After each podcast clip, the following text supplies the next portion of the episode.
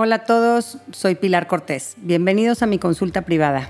En este episodio hablaremos de las almas más valientes que conozco, las que han sido sobrevivientes de un abuso sexual en su infancia. Vamos a hablar de sus heridas, de sus aprendizajes y del proceso de sanación que los llevó a construir una vida con propósito. Te invito a escuchar y en el proceso tal vez aprendas algo sobre ti y los demás. Hoy vamos a aprender del caso que nos comparte Alejandra. Hola Pilar. Me llamo Alejandra, tengo 30 años, estoy casada y tenemos un bebé de 9 meses. Desde los 9 años hasta los 12, el esposo de mi mamá abusó de mí. Después de un divorcio muy feo de mis papás, cuando yo tenía 6 años, el cual dejó a mi mamá devastada emocionalmente, apareció este señor a devolverle la sonrisa. Él supo ganarse nuestra confianza aparentando ser una buena persona, exitoso en sus negocios y hombre de familia Llegó como el rescatador que todos estábamos necesitando después de tanto tiempo de inestabilidad económica y peleas entre mis papás. Tengo recuerdos borrosos de lo que él me hacía y de lo que me hacía hacerle a él. En las noches él venía a mi cuarto y hacía como un ritual, empezando con caricias en mi espalda y luego empezaba con los tocamientos. Me decía, este es nuestro secreto. Lo que pasaba en ese rato no lo recuerdo tanto, es como una neblina, me parece como un mundo irreal y a veces dudo si de verdad llegó a pasar todo eso. Tengo un vago recuerdo de que en alguna de esas ocasiones incluso se metió en la tina conmigo y me violó. Tuvo que haber sido un día que estábamos solos en la casa. Me sentía muy confundida, no entendía nada ni de su comportamiento mientras duraba el abuso ni de después. Cuando se iba me quedaba sola en mi cama. Fue ahí cuando aprendí a llorar sin hacer ni un ruido, hasta quedarme dormida. Él me hacía todo eso de noche, mientras que de día parecíamos una familia normal. Era como si existieran dos vidas, una en la oscuridad y otra a la luz del día. Siempre hacía un gran esfuerzo para que no se me notara nada. Mi mayor temor era que alguien se enterara y por mi culpa se rompiera la unidad familiar que por fin teníamos. Los abusos acabaron cuando él y mi mamá se divorciaron, pero yo me quedé destruida por dentro. Mi mamá entró en una depresión y decidí enterrar para siempre lo que ese hombre hizo. Mi mamá jamás soportaría el dolor de saber lo que sucedió. Ha sido muy difícil salir adelante. Nunca me he atrevido a compartir esto con nadie, ni con mi esposo. Es algo que quiero olvidar, borrar de mi historia, pero no he logrado hacerlo. Tengo insomnio, ataques de pánico, miedo constante y vivo angustiada. Me es imposible disfrutar las relaciones sexuales con mi esposo. Es como si del cuello para abajo no existiera. ¿Qué puedo hacer para superar las consecuencias del abuso que sufrí?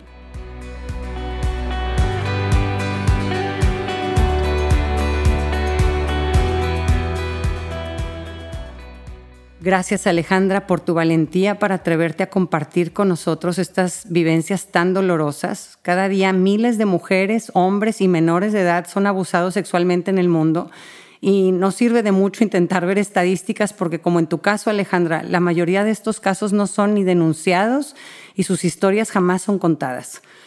Eh, por abuso sexual infantil entendemos cualquier actividad sexual con un niño, independientemente de que haya engaño o que el niño acceda a tal práctica.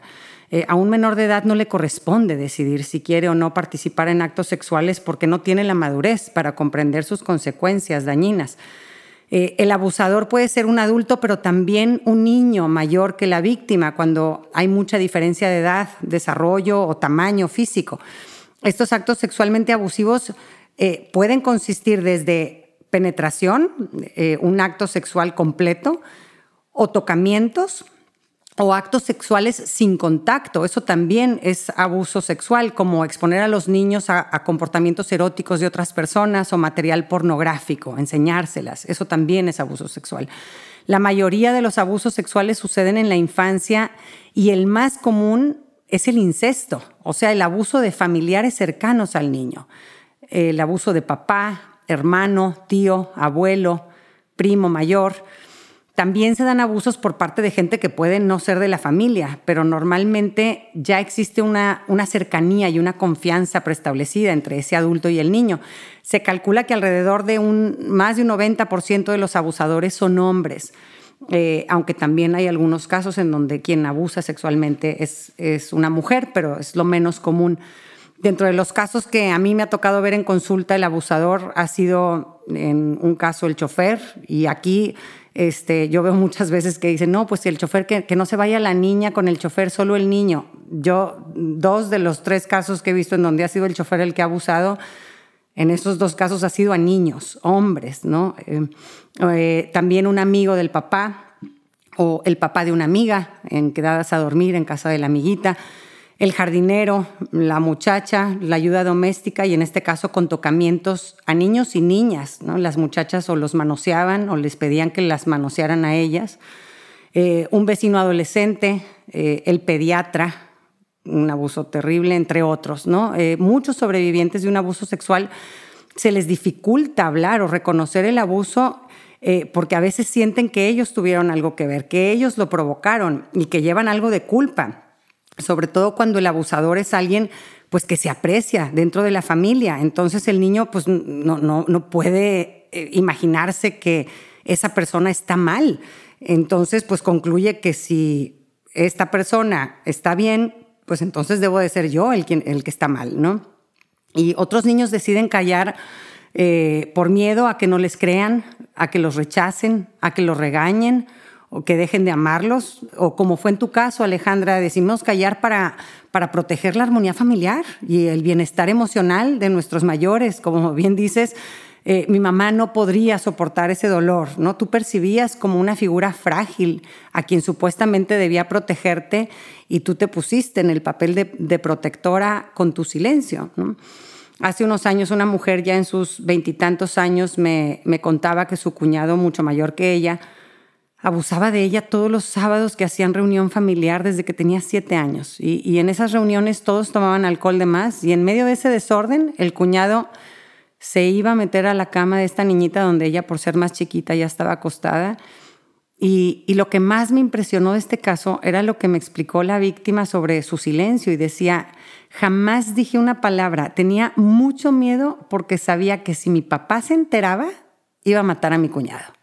Eh, había visto a mi papá reaccionar muy violento en situaciones menos graves y no quería ni imaginarme lo que pudiera suceder si descubría que abusaba de mí.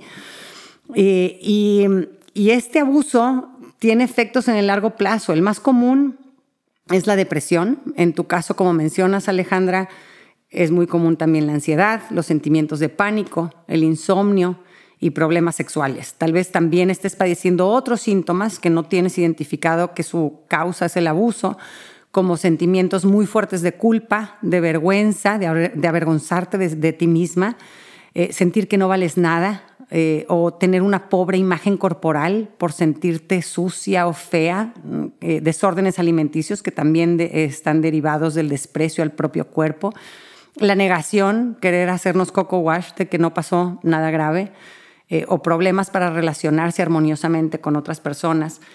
Es importante entender que cuando vivimos un momento traumático fuerte, eh, nuestro cerebro se desconecta para protegerse y esto provoca lo que conocemos como síntomas disociativos. La disociación se refiere a la falta de conexión entre diferentes elementos que normalmente están asociados entre sí. Por ejemplo, si yo pongo mi dedo en la lumbre y siento que me quema el dedo, pues es una señal que manda mi cuerpo para que lo mueva, pero si no puedo moverlo, mi cerebro va a desconectarse de ese sentimiento de dolor para poder soportar permanecer en esa situación. Y es muy común esa reacción adaptativa de nuestro cerebro cuando sufrimos un abuso sexual. Lo que mencionas, Alejandra, que no sientes nada del cuello para abajo, fue un bloqueo de protección que hiciste en el momento de los abusos y que perdura aunque el abuso haya terminado. Eso es una disociación como reacción de adaptación a una situación de dolor de la que no podías escapar. Y es por causa de la disociación que muchas personas que han sido abusadas sexualmente de niños, después son ellos quienes abusan sexualmente de otros niños. Yo cuando aprendí esto en la maestría no lo podía creer y, piensas, pues qué locura. O sea, si ya te hicieron y sabes lo que se siente que, que abusen sexualmente de ti, ¿por qué vas y se lo haces a otro? Y pues esta es la razón, cuando nos disociamos para poder soportar ese momento tan doloroso, dejamos de, conectar con los sentimientos en general, de los nuestros y de los demás. Eh, quien fue abusado sexualmente de niño y sufrió una disociación no percibe en forma consciente que los sentimientos que ellos experimentaron durante el abuso fueron terribles y que son igual de terribles a los que están provocando ahora en el niño del que está abusando. Eh, algunas víctimas del abuso sexual en la infancia reportan que sienten que son eh, como un pasajero en su propio cuerpo, en lugar del conductor. La persona se, encuentra haciendo algo que normalmente no haría, casi como si se viera forzado a hacerlo. Eh, otra forma de disociación es la desrealización, es, es la sensación de que lugares que son conocidos, como tu propia casa o personas conocidas, los sientes extraños, desconocidos o irreales. La confusión de, identidad también es otro tipo de disociación, es la dificultad para encontrar un rol estable en la sociedad. No, no, no me identifico con, un, con una forma de ser. Y lo que en algún momento se conocía como múltiples personalidades, eh, ahora sabemos que también es un tipo de disociación. Eh, la persona como que se convierte en diferentes personas, asume distintas identidades o estados del yo en determinados momentos. La persona puede referirse a sí misma con distintos nombres o en plural, eh, puede darse cuenta de que posee una habilidad eh, aprendida con la que no contaba, eh, descubrir que tiene objetos que no es consciente de haber adquirido porque lo adquirió en su eh, siendo el otro yo, ¿no? Entonces es una forma de, otra forma de disociación, ¿no? Y que sabemos ahora que lo que lo provoca son eh, generalmente traumas de abuso sexual en la infancia, ¿no? Como este mecanismo de autoprotección. Ahora pasemos a la práctica. ¿Qué podemos hacer para sanar las heridas del abuso sexual en la infancia? Y lo primero es reconocer la seriedad de la herida y que se requiere de un trabajo terapéutico serio para sanar. Eh, un estudio en el que compararon los síntomas postraumáticos de veteranos de la guerra de Vietnam y los de personas abusadas sexualmente en, sexualmente en la, infancia, vieron que ambos síntomas eran muy similares.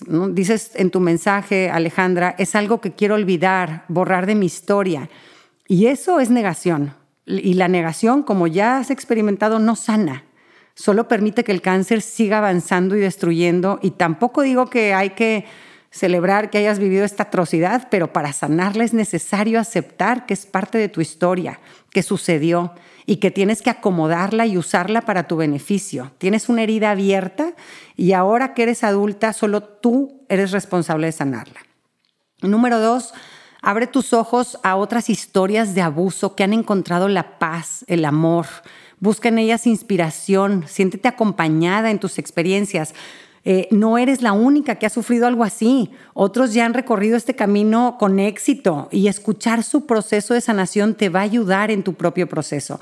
Hay un libro precioso que se llama Y mi niña enfrentó a sus monstruos, cómo superé el abuso sexual de mi infancia, escrito por la mexicana Brenda Silva. Este libro es un abrazo de verdad para las personas que han pasado por lo mismo y, aunque el contenido eh, em, pues, es fuerte, la redacción es suave y te llega al corazón. Eh, testimonios como este te ayudan a fortalecer tu esperanza. Y, según estudios sabemos que la esperanza es el factor más importante que pronostica resultados positivos de largo plazo en sobrevivientes de eventos traumáticos severos.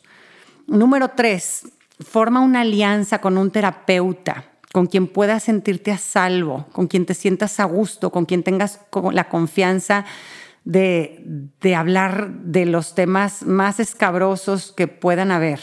Y busca en esta figura a alguien que valide tu versión del abuso y te anime en tu proceso de sanación. Has vivido esta pesadilla en total soledad y eso es lo más dañino que hay, el dolor en soledad.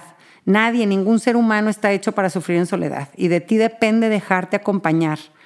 Y acompañada de esta terapeuta de confianza, visita memorias en forma autobiográfica, eh, como si estuvieras viendo un video en, donde tú tienes el control eh, y puedes poner pausa, adelantar, retrasar o apagar cuando tú quieras.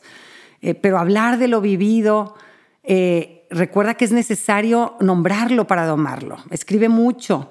Eh, mírate a ti misma en tus memorias, siendo una niña chiquita y siente compasión por esa niña, compréndela, escúchala, reconoce lo valiente que ha sido. Fue una niña muy valiente que sentía que con su silencio estaba salvando eh, a sus seres queridos y protegiendo la unidad familiar.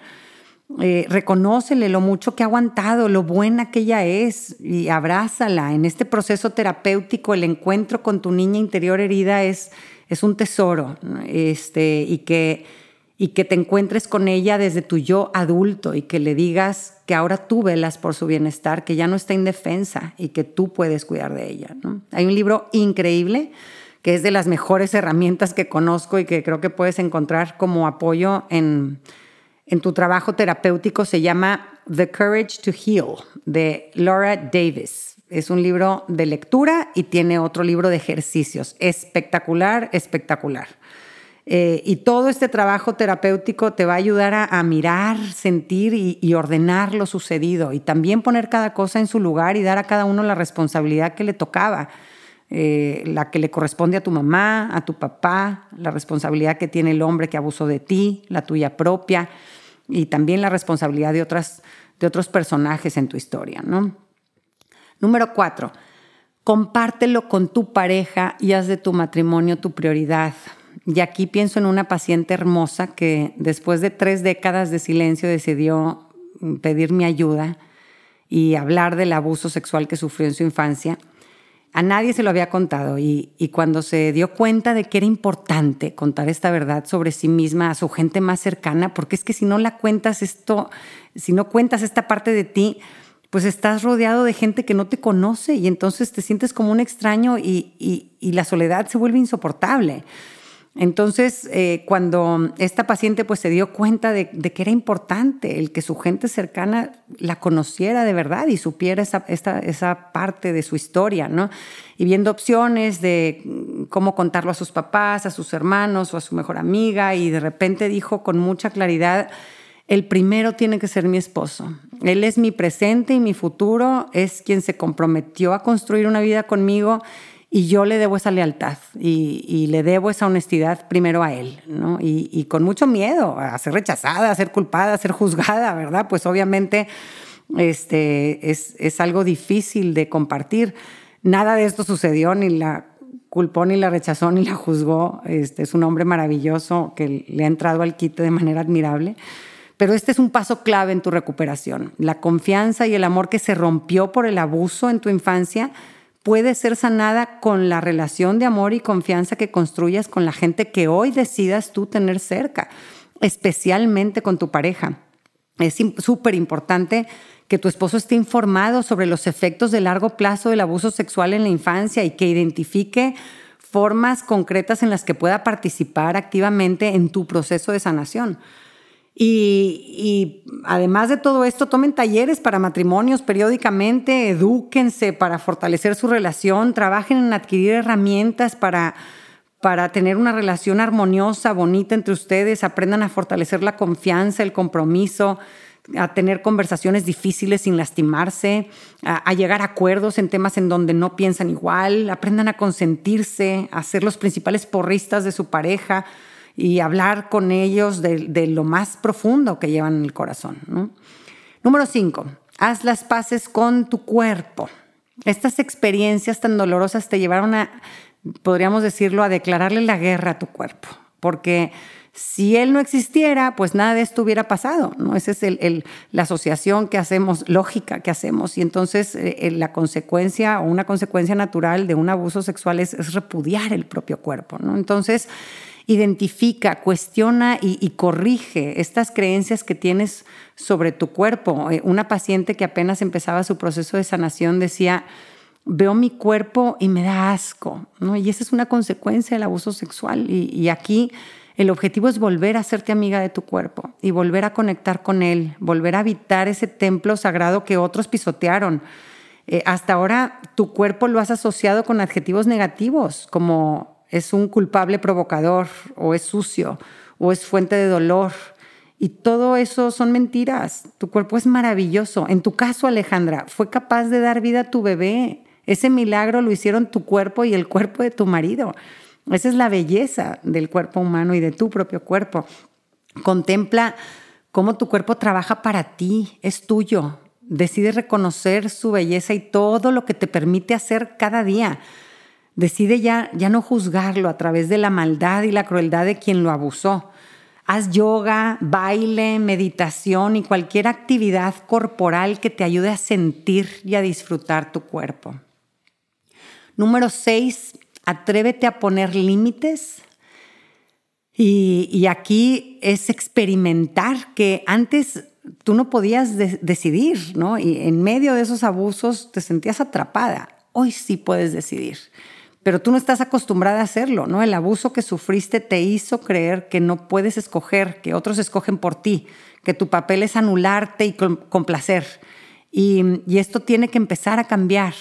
Eh, recuerda que eh, es, ama al prójimo como a ti mismo, no más que a ti mismo, no menos que a ti mismo. Entonces, empieza a escuchar tus necesidades y atenderlas, a escuchar tus gustos y tus preferencias y tomarlas en cuenta Aprende mm, a decir, hoy no quiero ir allá, mejor voy a hacer esto otro. Ponte retos pequeñitos que te demuestren que tienes una voluntad y que puedes ejercerla como tú decidas. Eh, y estos límites hay que ponerlos principalmente con tu agresor si es que sigue rondando en tu vida. ¿no? En el caso que, que comenté donde el abusador había sido el abuelo, eh, imagínate que la nieta seguía yendo a las navidades en, casa del abuelo como si nada hubiera pasado y con el estómago obviamente deshecho aguantaba hasta que acabara el evento. Sus navidades eran horribles. Permitir eso es traicionarnos a nosotros mismos. No tengo por qué andar complaciendo a nadie que me lastimó de esa forma. Tienes el derecho a alejarte y hacer lo posible porque tus navidades sean un momento donde puedas estar en paz y sentirte a salvo.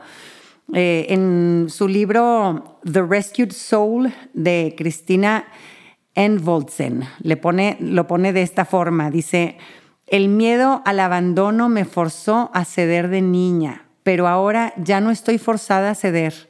Las personas importantes en mi vida me rechazaron por decir la verdad sobre mi abuso, pero no estoy sola. Aunque la consecuencia de decir la verdad sea el rechazo de todas las personas que conozco, eso no sería la misma amenaza de muerte que significaba cuando yo era pequeña. Hoy soy un adulto autosuficiente y que personas se vayan ya no representa el final de mi vida. Se me hace una forma preciosa de, ubicarse en su yo adulto y en entender por qué ciertas cosas representaban un miedo cuando era, éramos chiquitos y que ahora eh, es algo que nos damos cuenta que hoy por hoy no, no es el fin de nuestra vida, ¿no? En algunos casos eh, puede servir escribirle una carta al agresor diciéndole todo lo que te hizo, que te hirió, cómo te dañó. Eh, hay quien la lee en un ritual, a una fotografía mm, del agresor. Hay quien decide enfrentar a su agresor y decírselo en su cara. Es una práctica que, recomiendan algunos eh, terapeutas en el proceso de sanación porque de alguna forma te ayuda a sentirte fuerte, a ubicar que ya no eres esa niñita chiquita indefensa y de mirar a los ojos desde tu yo adulto a tu agresor y ya no sentirte pequeño enfrente del que un día de chiquita te sometió. Eh, y, esto no es con la esperanza de que te pidan perdón o, de adquirir venganza, ¿no? Es un ejercicio de enfrentar y desahogar. Eh, y después te das la media vuelta, cierras esa puerta y te vas. Número siete, y por último, empieza a preguntarte para qué. Calla los pensamientos derrotistas de por qué a mí y reemplázalos con para qué. El por qué ante el dolor siempre nos deja en la confusión y en la duda porque no podemos saber desde nuestra pequeñez el porqué de tantas cosas. Eh, en cambio, preguntarse para qué, para qué he tenido que experimentar todo esto, qué he aprendido, qué puedo hacer estas preguntas te ponen en movimiento, te hacen avanzar, te impulsan a crecer. Una paciente sobreviviente de un abuso sexual ya avanzada en, su proceso decía, de lo que más me ha ayudado a superar, a superar mi abuso es, es, conectar con esa parte de mí que es capaz de aprender algo de lo que pasó y aportar algo al mundo con esa experiencia. Ella ahora da pláticas y talleres a adolescentes de bajos recursos eh, y es buenísima en lo que hacen. Así te, te invito yo a, encontrar en tu herida un propósito, contigo misma y un propósito con los que más amas también y tal vez también un propósito con mucha gente que todavía no conoces. Gracias por escucharme, espero que en este episodio hayas encontrado paz, esperanza y valor para afrontar lo doloroso en tu vida y consigas así vivir sin miedo. Un abrazo a todos.